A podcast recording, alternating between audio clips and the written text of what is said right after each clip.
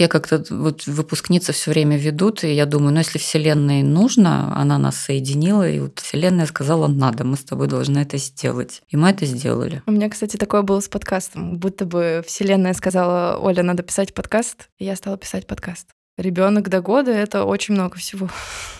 Сейчас я это понимаю с высоты два с половиной года у ребенка. Те, кто родители уже сейчас нас слушают, они понимают, о чем мы говорим. А кто будет родителем, это марафон не для полумарафонцев.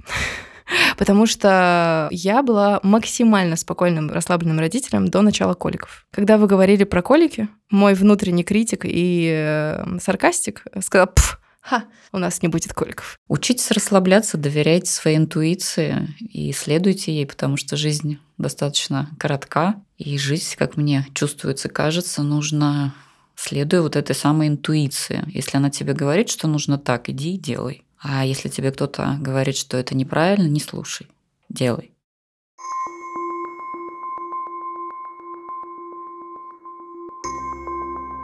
Привет, меня зовут Оля Виноградова, и это подкаст «Научи меня расслабляться». Здесь мы с гостями говорим о теории и практике расслабления. Дышим как в первый раз, разбираем подходы и методики осознанности –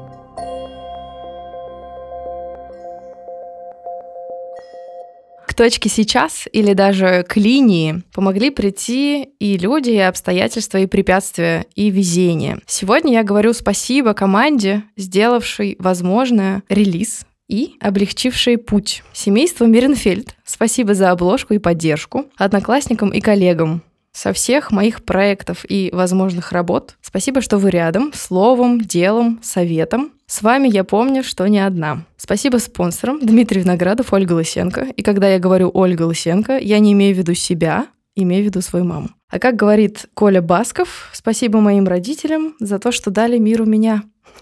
И тут как раз можно перейти потихонечку к Татьяне, потому что Татьяна точно знает, мой сегодняшний гость, э, что миру родители дают меня и кого бы то ни было. У нас сегодня в гостях э, Татьяна. Можно попросить вас представиться? И все, что вот вы считаете о себе лично нужным сказать и профессионально, и по жизни? Да, меня зовут Татьяна. По специальности я акушерка, психолог-консультант, доула в прошлом, консультант по лактации. В профессии я уже 30 лет, и из них 25 лет я веду э, занятия по подготовке семьи к рождению ребенка. Это прям целая жизнь, 25 лет, отдельно. Да, отдельно. Половину ровно жизни ага. я занимаюсь этим. Угу. И мы познакомились как раз в школе Аистенок, потому что я имела счастье э, иметь счастье с этой школой.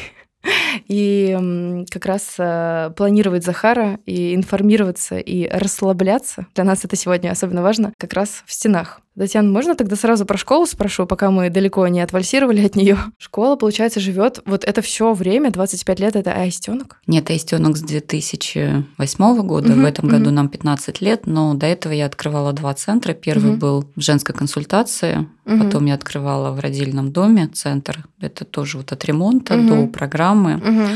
Ну, а третье я решила, что уже будет мой центр. Но угу. на самом деле я решила не сама, а с подачи моей выпускницы. То есть я подготовила угу. Оля Виноградова, как сейчас помню, ее ко вторым родам. И она мне так сказала, что вы сидите, открывайте свою школу, вы столько знаете. Угу. И вот я ее помню, я ей очень благодарна. Благодаря ей я это все-таки сделала. Хорошо. А по поводу тогда новой локации, потому что мы у вас занимались, э, моя группа осенняя 2020 года, и мы с мужем были у вас недалеко от Восстания, Невский, вот этот угол, красивое место. А вы сейчас, мы шли пока по солнечному Петербургу, рассказали про локацию рядом с техноложкой. А можно в двух словах, как сейчас там и насколько расслабленно и комфортно девочки сейчас готовятся рожать? И еще же родители и бабушки приходят после на курсы, то есть это не только для тех, кто собирается стать родителями, мамами и папами. Да, значит, наша география начиналась э, Лиговский проспект 65, какой какое-то время мы были там, потом улица Жуковского, нам там очень нравилось. То есть ну, моя задача всегда была быть в центре города. Угу. Почему? Ну, чтобы с разных углов можно было до угу. нас доехать. Да? Поэтому принципиальный выбор новой площадки был близость метро, удобное расположение. И искала я уже, как я рассказывала, около двух лет осмотрела разные помещения, ничего не подходило под эти задачи. Когда я увидела это помещение, еще рядом детская площадка, и тогда цвела сирень, это был июнь месяц, это было какое-то волшебное место, тихая улочка, шестая Красноармейская, дом 20. А, я поняла, что да, это оно. Не совпало единственное в моих представлениях, я хотела сразу взять помещение с ремонтом. Ремонта не было, поэтому пришлось заниматься ремонтом. Угу. Но тут тоже помогли обстоятельства. Волшебные выпускницы у вас э, на каждом этапе. Да, это вот я как-то выпускница все время ведут, и я думаю, ну если Вселенной нужно, она нас соединила, и вот мы как бы вдвоем, Вселенная сказала, надо, мы с тобой должны это сделать. И мы это сделали. У меня, кстати, такое было с подкастом. Будто бы Вселенная сказала, Оля, надо писать подкаст, и я стала писать подкаст. Вот.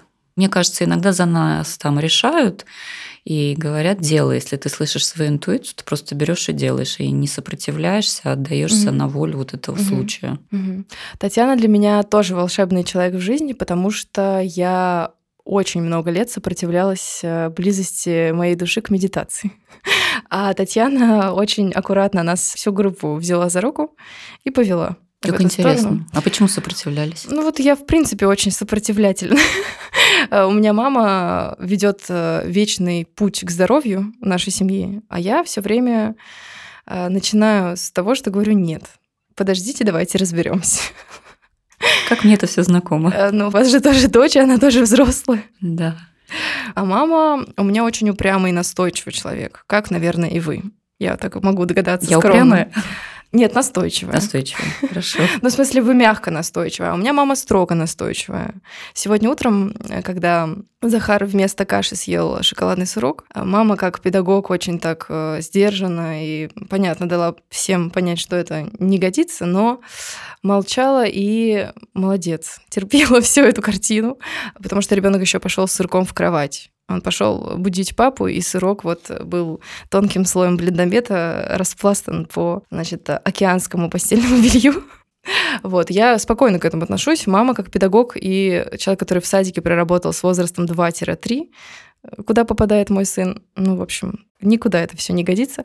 Вот, но мама, я к тому веду, что она хотела мне рассказать про новую в ее жизни линию здоровья, которую она открыла. А я, значит, вот сопротивлялась вновь. И я вот себя поймала на мысли о том, что я догоняю через пару-тройку лет свою маму, и все равно прихожу к тому, что она была права. У нас даже в семье есть история. Бабушка, ты была права, когда мой брат старший, Саша, карабкался на дерево, там, ну, долго не буду отвлекаться, вот, и строил гнездо на дереве. А бабушка, соответственно, Тоня предупреждала, Саша, ну, попадешь высоко, в Воронежской области, внизу, там, неизвестно что. В общем, нет матраса, не подстелено. Но в итоге, вот, естественно, он упал, и бабушка, ты была права. Вот интересна тема сопротивления. А почему идет сопротивление и как вот оно проходит? Сопротивление – это хороший вопрос. У меня такое ощущение, что сейчас я на интервью, но мне, интересно, мне да. на самом деле это приятный вопрос. Это какой-то такой даже терапевтичный подход, потому что что, если не разговорный жанр, помогает разобраться?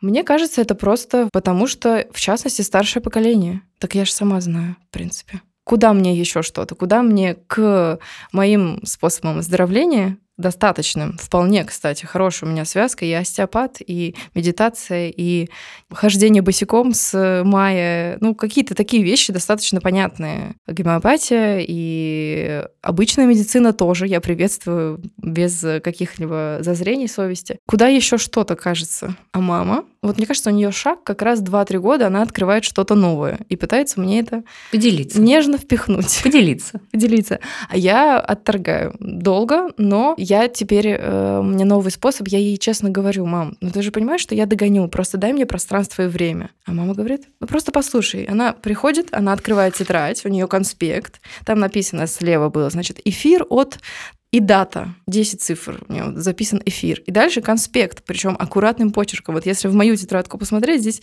черт ногу сломит. А у мамы все очень четко. То есть вот в кого я, неизвестно. Вот это если про сопротивление коротко. Интересно. Надо брать у мамы опыт. Сто процентов. Но, опять же, видимо, у меня свой темп. И вот как мы шли по Невскому, по Мойке сейчас говорили, всему свое время. Видимо, в мое время еще 20 каком пятом, шестом придет. Я догоню соли шлюссера, которые сейчас мне толкаются. А, я поняла, о чем.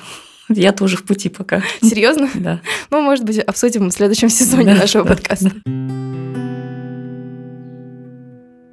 Можно тогда ближе к делу про вопрос э, домашняя заготовка. Откуда берутся осознанные папы? Потому что про мам как-то вроде с точки зрения природы понятно, механизмы, там, начитка, психологическая подготовка, все вот эти истории, а вот папы, потому что у вас в школе были папы, я это помню, а у нас на курсе было, наверное, пять пар, четыре папы дошло из пяти.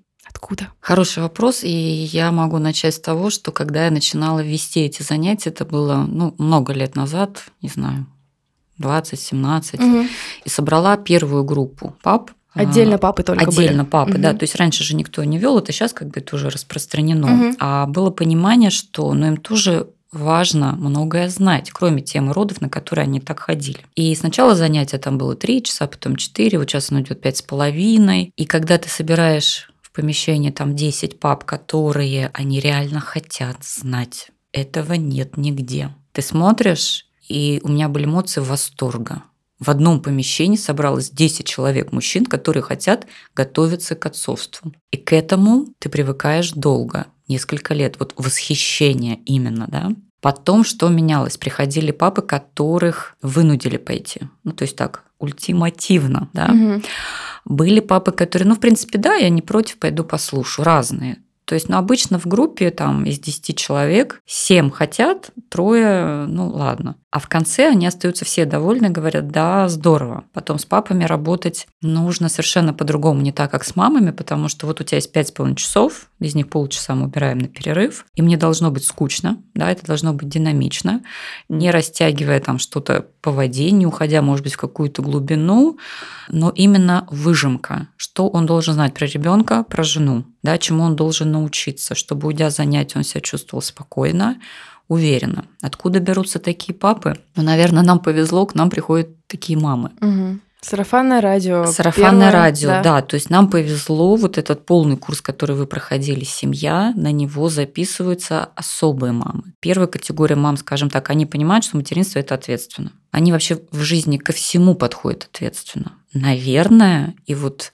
их ответственность – это выбор спутника жизни. Да, у них такой спутник жизни. Они не могли быть с другим мужчиной. Другая категория мам, у них очень травматичный опыт своего детства. Они понимают, что им нужно себя полечить. У вас очень на стыке специальность. Это и педагогика, и акушерство, и психология точно, потому что я помню, что мы разбирали кейсы. Да, все вместе микс. И ты понимаешь, у тебя всего вот 40 часов, да, ваша программа 40 часов, как занятие начинается, но у тебя нет лишней минуты, ты понимаешь, вот люди пришли, давай, работай, говори каждая фраза, да, она должна быть ценная. Не то, что можно прочитать в интернете, в книге, это как бы сами потом все найдут. Я знаю абсолютно точно, что у нас были два папы на занятии, благодаря этому занятию не было развода в семье приятно.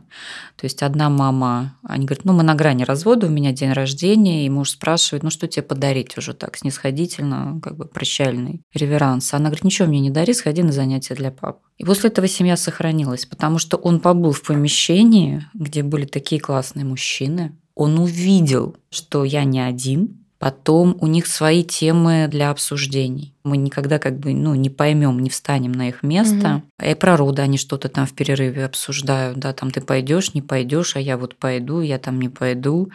Э, жмут руки. То есть они общаются легче. Они сразу заходят, как правило, жмут руки, меня зовут так-то, здороваются, да, мы обсуждаем, кто кого ждет. И самый, наверное, невероятный случай, который был вот у меня не так давно случился, на занятие пришел папа, не молодой папа, Э, папа не первый раз, но которого на занятия записал собственный сын, у которого уже двое, в общем-то, взрослых детей, 7 и 8 лет. О, oh, вау. Wow. И он сказал, папа, сходи, тебе будет полезно. Это вот про то сопротивление, которое мы оказываем своим родителям, да, или родители оказывают нам, да, мне вот эта тема как бы очень понятна. А вот он сказал, да, сын, я пойду. И это достойно уважения. Мой папа не пошел. Я купила сертификат. Мама мужа пришла, а папа мой не дошел. Он и дедушку не освоил. So far. Может быть, это изменится после этого эфира. Папа, привет, я все равно тебя люблю, но э, мне было очень обидно, и я помню, что это была командировка, то есть он не пришел в даты, а потом переносилось, и вот не перенеслось. Ну, это вот сопротивление, да, да потому да, что мы тоже, я тоже хочу донести там что-то своей маме, и меня тоже так же не слышат, и я уже это принимаю, хотя мне очень грустно, мне даже больно, да, потому что я знаю, что это поможет, но нет, ну нет, значит нет. Угу. Ну что, отпусти, расслабься. У каждого своя жизнь все Да, да, да. Тем более, что когда всем за 25, 30, 50, 65 и так далее, это да. уже не то чтобы взрослый человек, это человек, который ну, действительно он не поменяется.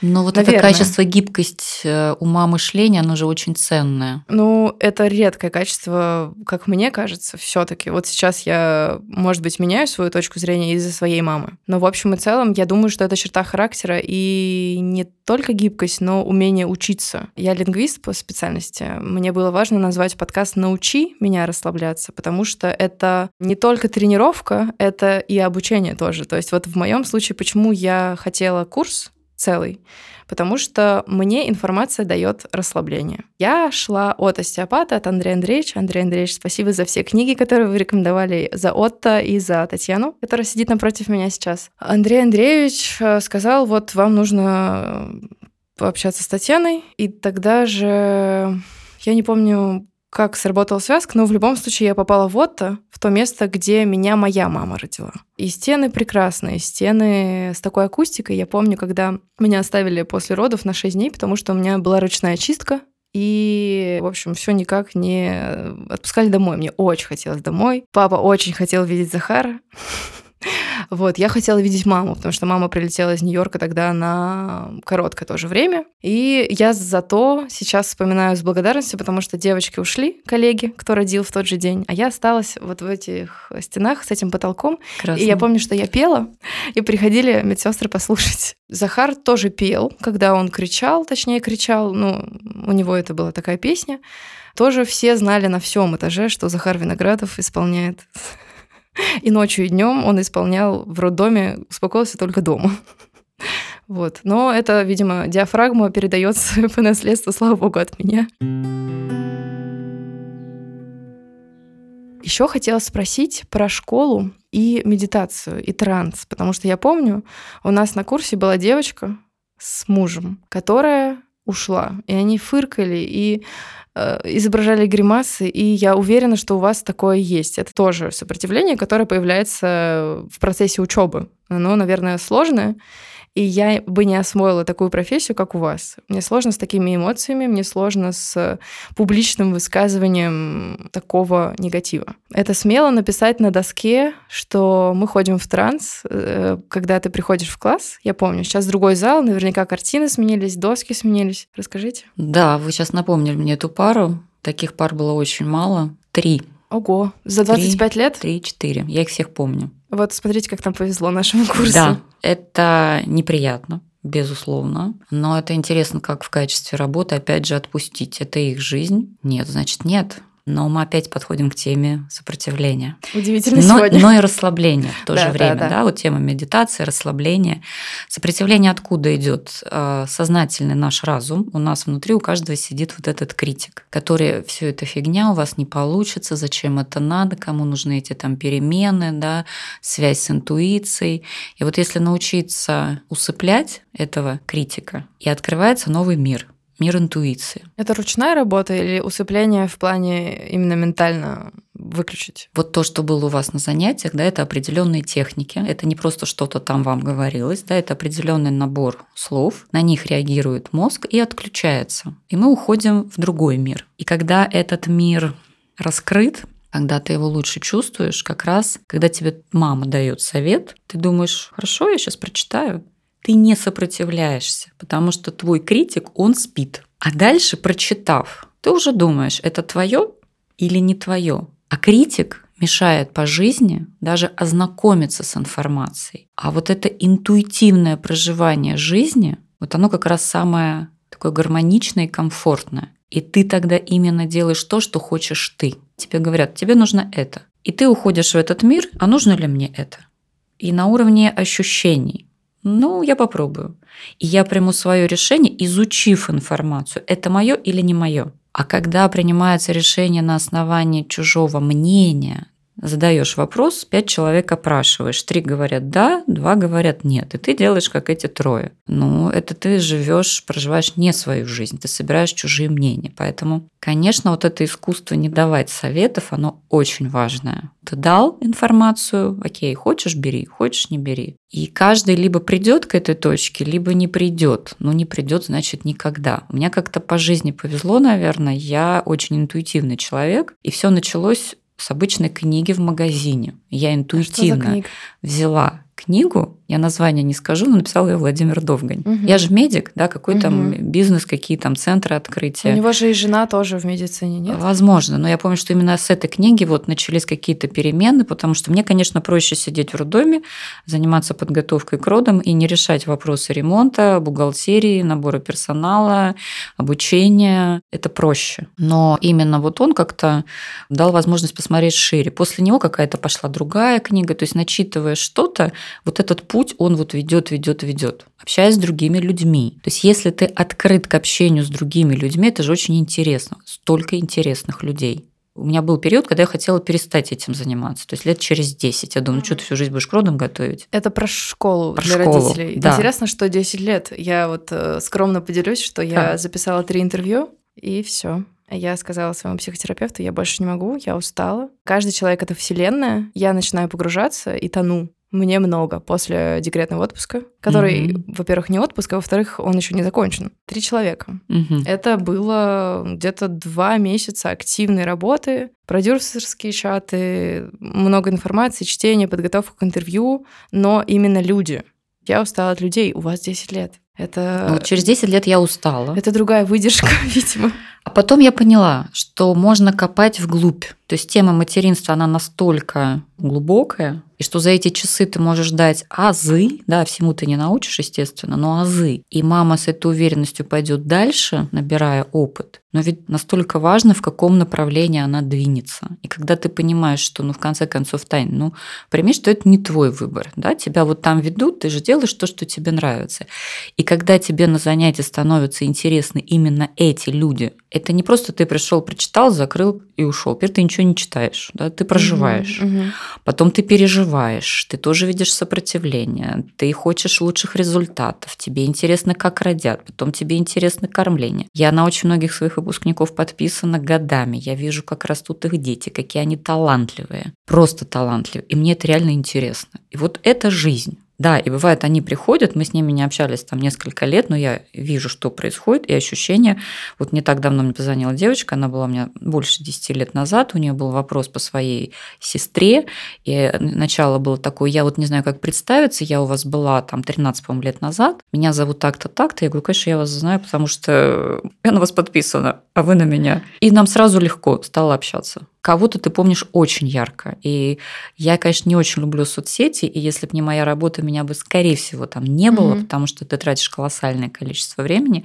А с другой стороны, если это твоя профессия, ну ты же должна видеть, а что происходит дальше. И тогда происходят постоянно какие-то трансформации, курсы, перемены, и донести суть да, на каких-то примерах. Да, рабочая тетрадь — это отдельный пункт, мне кажется, потому что это продукт отдельный, э, который э, было бы здорово, если можно было бы защитить какими-то знаками, чтобы люди не могли перефотографировать и пересылать, потому что это, ну, действительно, это собственность интеллектуальная, ментальная, всякая какая угодно. Это, конечно, кладезь, потому что я помню тоже, что вот курс «Семья», он предполагал ребенок до года. Это очень много всего.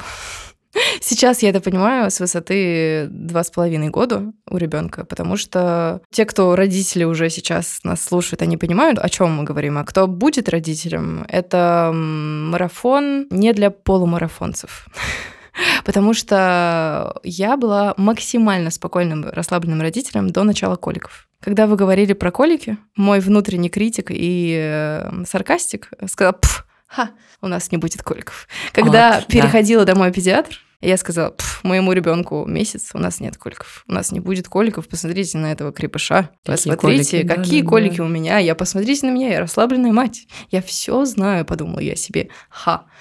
А, мы жили уже в Лебяжьей горке, это Рощина, Зеленогорск, тот край прекрасный нам всем знакомый многим. И э, Дима пошел на работу, это был март. Захар кричал 4-6 часов каждый день. Я была одна за городом, у нас нежилой поселок зимой и весной. Потом дачники прибывают в апреле. Это было, ну, не для таких, как я. Я высокочувствительный человек, у меня бумажка имеется на этот счет.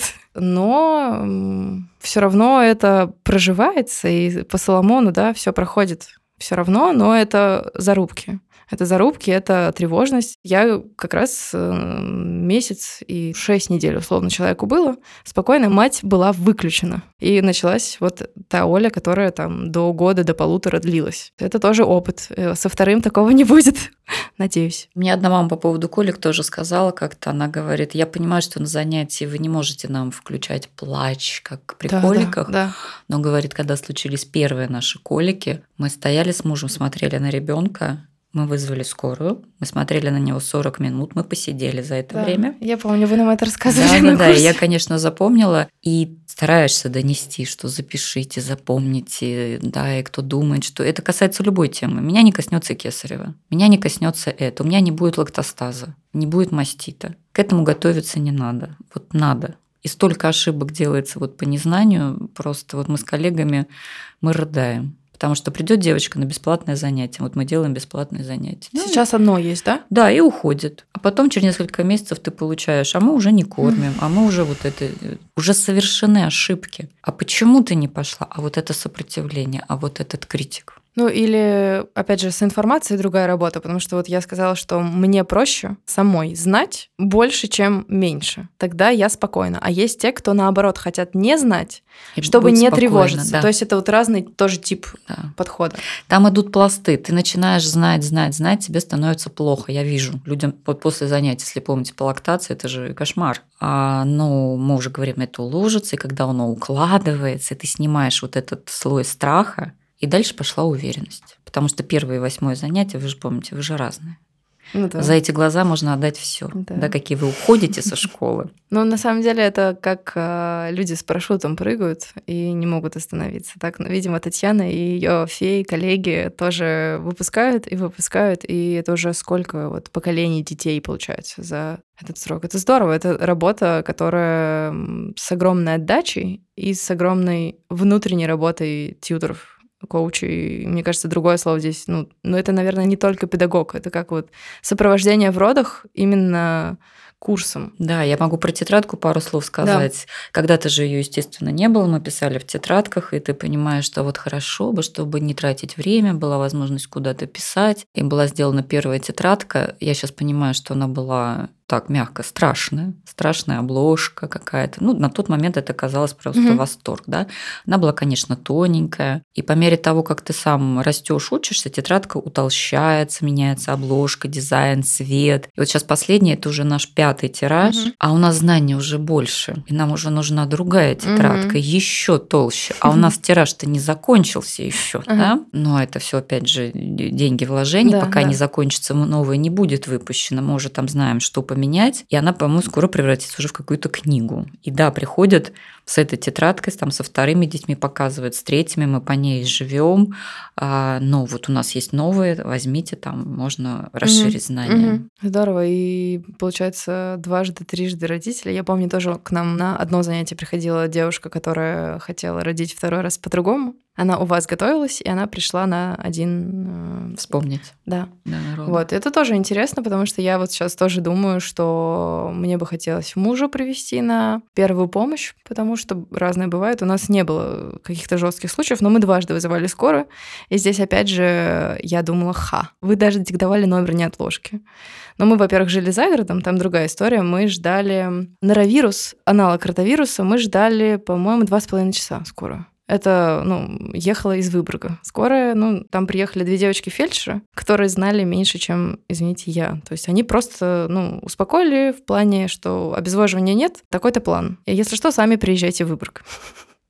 Вот, но я просто к тому, что вот мой скепсис большая беда, с этим надо работать. Это ну, интересно, да. И я думаю, что если бы мы позвали кого-то еще, двух девочек там с нашего же курса, девочки бы рассказали свои истории, где они были неправы, и надо было слушать, вот бабушка, я была права, Татьяна, вы были правы, да? В данном случае все бы сказали, потому что у нас у всех э, сложилась своя история, свой путь с детьми, свои роды. Я помню все время, как муж сотрясал вообще все, что можно, кроме воздуха, и спрашивал, почему нам не объяснили, что роды начинаются по-разному. И еще у него был вопрос, он его задавал каждые пару недель после родов, находясь в шоке, говоря, что почему человечество живет столько лет, но еще не научились точно определять, а сейчас уже начинаются роды, что мы приехали в роддом и остались только на четвертый раз. У меня были тренировочные Нет, мы, схватки. Мы это обсуждали, как роды начинаются однозначно. Да-да-да, это точно. Я просто к тому, что когда врач принимал, угу. он говорил э, по приборам, мне сказали, вы остаетесь? Угу. Поздравляем, сегодня день рождения вашего ребенка. Я иду к доктору. Угу. Доктор проводит осмотр и говорит: нет, еще 2-3 дня походите. А я уже, в общем-то, мужа с собаками, сидящими в машине, обрадовала, что сегодня день рождения нашего ребенка. Вот, ну, в общем, э, интересно, что каждое тело, оно же еще уникально, каждая история. И вот это все проходит через вас. У вас же должны быть еще защиты выстроены от количества информации. Как вы справляетесь? эмоциональной информации, я имею в виду. Ну, наверное, здесь у меня не стоит защита, потому что либо ты эмпатична, и тогда ты можешь работать, а если я настрою защиту от эмоций других людей, это будет что-то про какую-то mm-hmm. механическую работу, я не смогу работать. Скорее, у меня стоит защита от э, негатива, от скептиков. Они регулярно приходят, и выражение лиц некоторых пап оставляет желать лучшего. И бывает, ты уходишь в занятия и думаешь, господи, какой кошмар. Нет, занятие проведено, не подкопаешься, но я понимаю, что там вот, вот эта пара, которая была на занятии, я вижу, сколько вреда они причиняют своему ребенку. Я это вижу, это сопротивление. Но я сделала все, что я смогла, и я иду домой. Это их жизнь, да, то есть у них был шанс что-то взять с этого занятия больше, они не взяли, все, мы прощаемся. Но осадок остается. Слава богу, сейчас он как бы не задерживается настолько долго, потому что иначе это невозможно, да, потому что другие-то люди не виноваты, а тебе идти на следующую группу. Но с этим до сих пор еще приходится работать.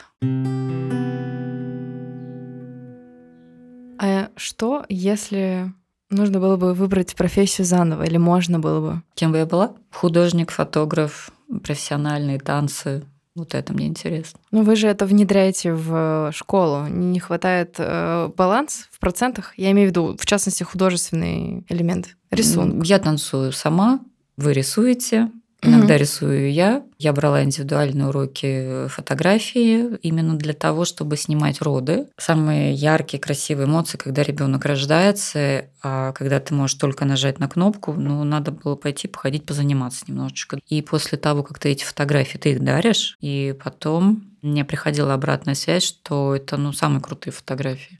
То есть свадьба вообще рядом профессиональная, там не отдыхает, да. Угу. Но вот это свет был куплен фотоаппарат, там другой. Было интересно. Но я поняла, что туда не уйти, потому что у меня нет ресурсов. Ну, либо ты этим занимаешься, либо фотографией. Угу. Нет. Ну, в следующей жизни. Возможно. Когда я стану кошкой, как там пелось где-то. Да. А по поводу дыхательных еще техник, потому что я помню, что, опять же, в той же рабочей тетради были дыхания разных типов и они применялись на разных этапах. И мне кажется, что вот это для меня было самым таким важным. Я в тот момент больше всего уделяла внимание. Курс был, по-моему, сентябрь-октябрь, а Захар выбрал для рождения самый конец ноября. И у меня было время. Ну, то есть он родился в дату ПДР, а когда папа сказал, что будет День матери, нужно как-то маму поздравить. И я думала как раз мое восприятие, синдром отличника, вот это все, что роды это экзамен, мне нужно подготовиться, у меня есть материалы. Татьяна нам все отработала, медитации, дыхание, э, упражнения, что почитать. У нас же был список литературы.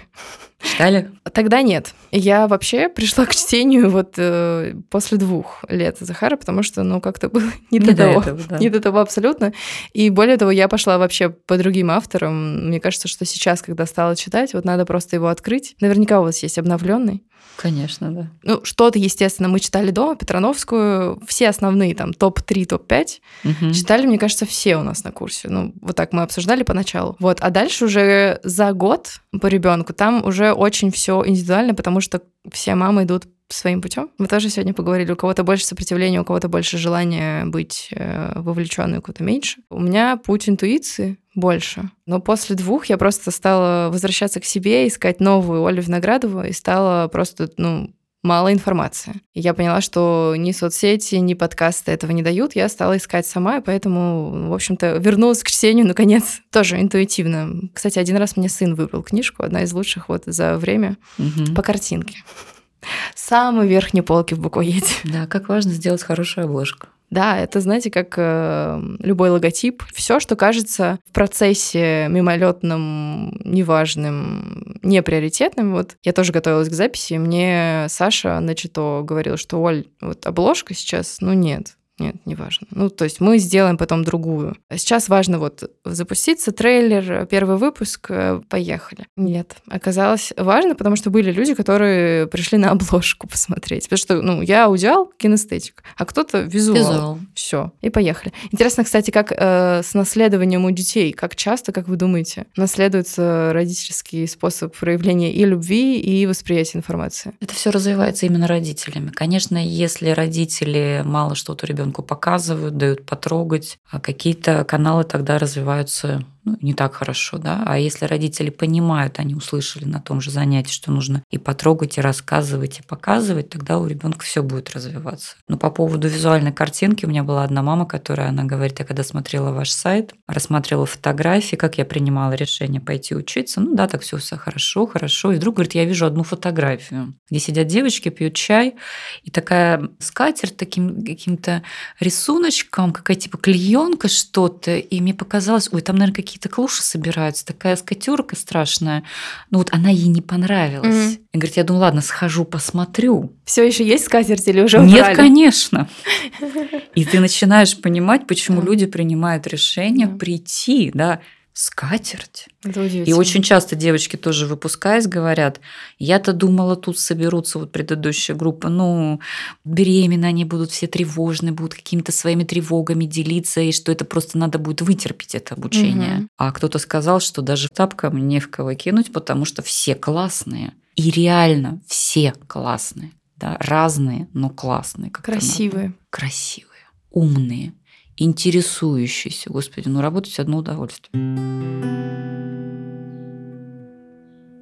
Еще же срок обычно, если это курс семья, мне кажется, там еще гормоны делают работу классную. То есть кто дошел, он вот прям дошел. Да. Ну вот не так давно сейчас вот одна мама сказала, говорит, если бы я знала, что так вот будет типа глубоко, может быть, я даже не пошла. Вот Страшно? Ну вот психология, вот эта трансформация, да, что-то свое в детстве мы же касаемся. Ну, конечно, нет, говорит, результат отличный, угу. но ну, курсы, что там курсы? Угу. Род, уход, кормление, а мы же идем угу. глубже. Еще в межличностное, как минимум, потому что там же начинается много всего. Ну и в ребенке-то сколько сочетается родственников, как минимум. Потому что наш, например, не похож получился ни на кого. Ни на кого. Нет, сам свой. Отлично. А расскажите про еще верну нас в русло расслабления. В качестве подводки я помню, когда Дима пришел, он не захотел идти на большее количество тогда. Я думаю, что если дойдем до второго, то как раз точно дойдем полностью.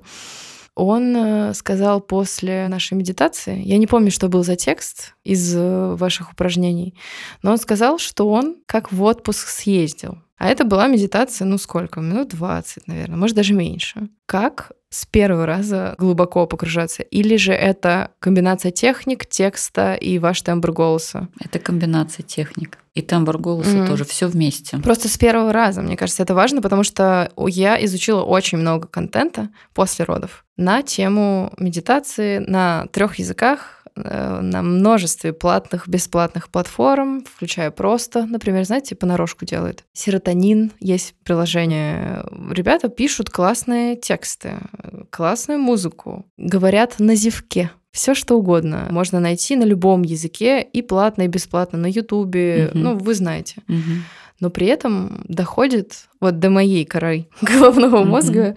На немецком вообще я не смогла слушать. Английский я просто проваливаюсь. То есть я не успеваю слушать, что там вообще происходит. Я либо сплю, mm-hmm. либо вообще я не здесь. Mm-hmm. На русском, наверное, наиболее удачно получается, вот. Но при этом э, очень много, видимо, как аудиалу, мне времени привыкнуть к голосу, и я на нюансы обращаю внимание. То есть вот еще нужно, чтобы голос не был слишком ярким, слишком оперным. Нюансов много, понятно, что это не каждый. Просто у меня вот э, вкус такой довольно, видимо, извращенный в этом не, плане. Я могу секрет сдать. Но если это мы можем сделать в рамках эфира. Секрет очень простой. Мы тоже на днях с одной мамой беседовали, она к нам ходила второй раз, и она говорит, вот ваш голос мне зашел больше. Почему? Потому что когда мы вот начинали обучение, как почувствовать другого человека, что ты ему даешь, ты начинаешь погружаться сам. И когда ты погружаешься сам, у тебя начинает еще садиться голос. А когда ты погружаешься сам, ты как бы на одной волне вот угу. с теми, кто вокруг тебя. Это потом уже навык нарабатывается, но он все равно каждый раз ты это упражнение делаешь сам в той или иной степени. Угу. Ты не просто открыл текст, ну, во-первых, ты читаешь, не читаешь наизусть, говоришь, да, естественно,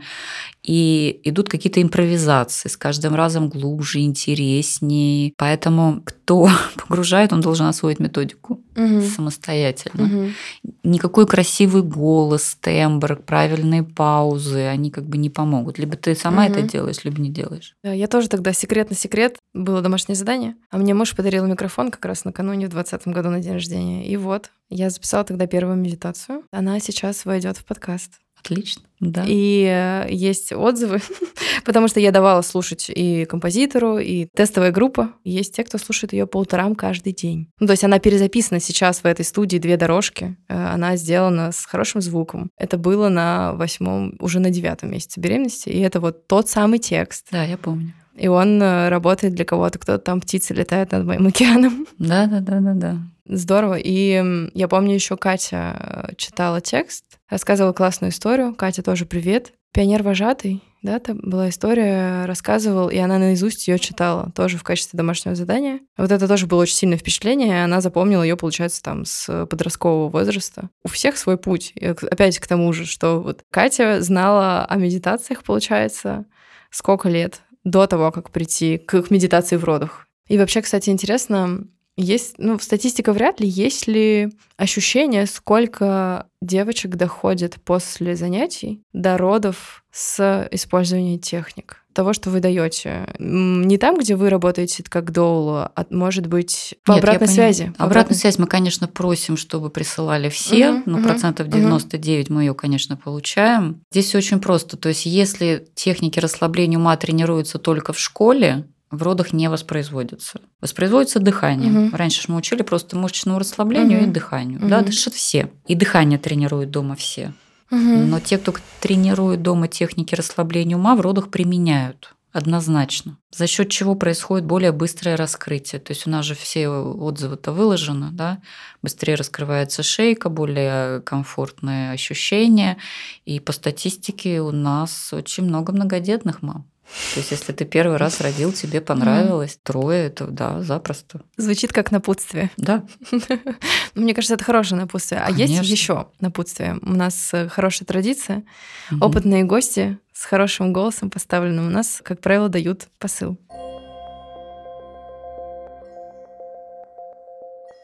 Учитесь расслабляться, доверяйте своей интуиции и следуйте ей, потому что жизнь достаточно коротка, и жить, как мне чувствуется, кажется, нужно следуя вот этой самой интуиции. Если она тебе говорит, что нужно так, иди и делай. А если тебе кто-то говорит, что это неправильно, не слушай, делай. Пусть mm-hmm. это будут твои ошибки, пусть это будет твой опыт, и он тебя опять к чему-то приведет, более важному. А жить по инструкции каких-то других людей, да, по стереотипам, которые у нас сформированы, правильно, неправильно, да. Раньше было так, через 20 лет вот так, что будет еще через 20 лет, очень интересно. Да, раньше была одна схема, сейчас другая, она не работает.